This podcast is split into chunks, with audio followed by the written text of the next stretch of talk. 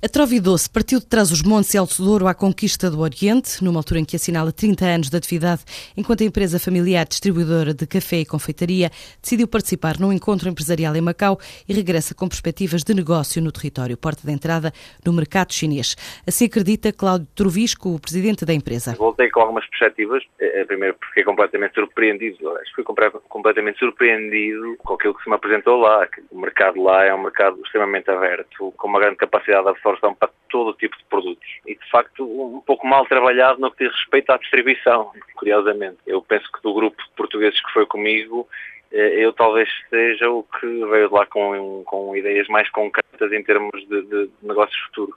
Eu, a Trovidor é uma empresa que se especializa em distribuir seja qualquer tipo de produto, percebe? No nosso caso, em Portugal, a nossa área é de facto o café torrado e, a, e, a, e os produtos de confeitaria mas uh, lá pode ser qualquer outro tipo de produto. A questão aqui é o serviço em si e não propriamente o produto. O Oriente é, é, é de facto um mercado muito atraente, essencialmente através de Macau, com todos os benefícios fiscais que, que apresenta, uh, é sempre um atrativo. Infelizmente, no nosso país as coisas estão o que são. E, Macau, como mercado externo, como plataforma para, para ir para outros países, é sempre, é sempre muito atraente. Não propriamente para vender para Macau, mas uh, para utilizar Macau como uma forma de entrar para o mercado chinês. Em Portugal, a Trovidoce distribui café torrado e confeitaria, cresceu 6% ano passado, quer chegar a uma faturação na ordem dos 3 milhões de euros este ano. A temporada de resultados semestrais da banca marca ainda a atualidade. Em Portugal, o resultado líquido do Banco Santander Tota baixou 50,6% para os 30,9 milhões de euros no primeiro semestre do ano, um valor que compara com o lucro de 62,5 milhões obtidos no mesmo período de 2012. Na apresentação de resultados, António Vieira Monteiro, o presidente do banco, destacou ainda o apoio à economia portuguesa no crédito concedido às pequenas e médias empresas, que tem crescido, e também no apoio às exportações. Já em Espanha, o lucro do Santander aumentou 29% no primeiro semestre do ano para os 2.255 milhões de euros.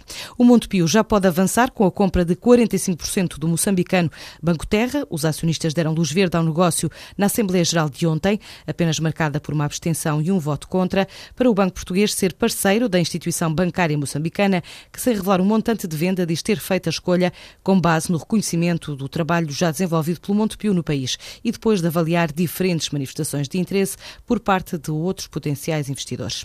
O Banif conquistou 16 mil novos investidores, no entanto, o presidente do banco espera captar investidores estratégicos no futuro. O Banif completou com sucesso o aumento de capital destinado ao retalho, mas vendeu menos obrigações que o previsto. As novas ações foram admitidas à negociação em bolsa na sessão de hoje, além dos 10 mil milhões milhões de títulos de oferta pública de subscrição, admitidos também outros tantos títulos referentes a um aumento de capital de 100 milhões de euros, subscrito pela Açoriana e pela Auto Industrial. O Milênio BCP reduziu o quadro de pessoal em 230 trabalhadores entre janeiro e junho, mas os cortes vão prosseguir, até por causa das exigências feitas por Bruxelas. Por enquanto não são adiantados pormenores do plano. O próprio presidente do banco, na apresentação de resultados, alegou que ainda está por fechar o acordo entre o Ministério das Finanças e a Direção da Concorrência da Comissão Europeia devido à ajuda estatal que o BCP recebeu no âmbito do processo de capitalização.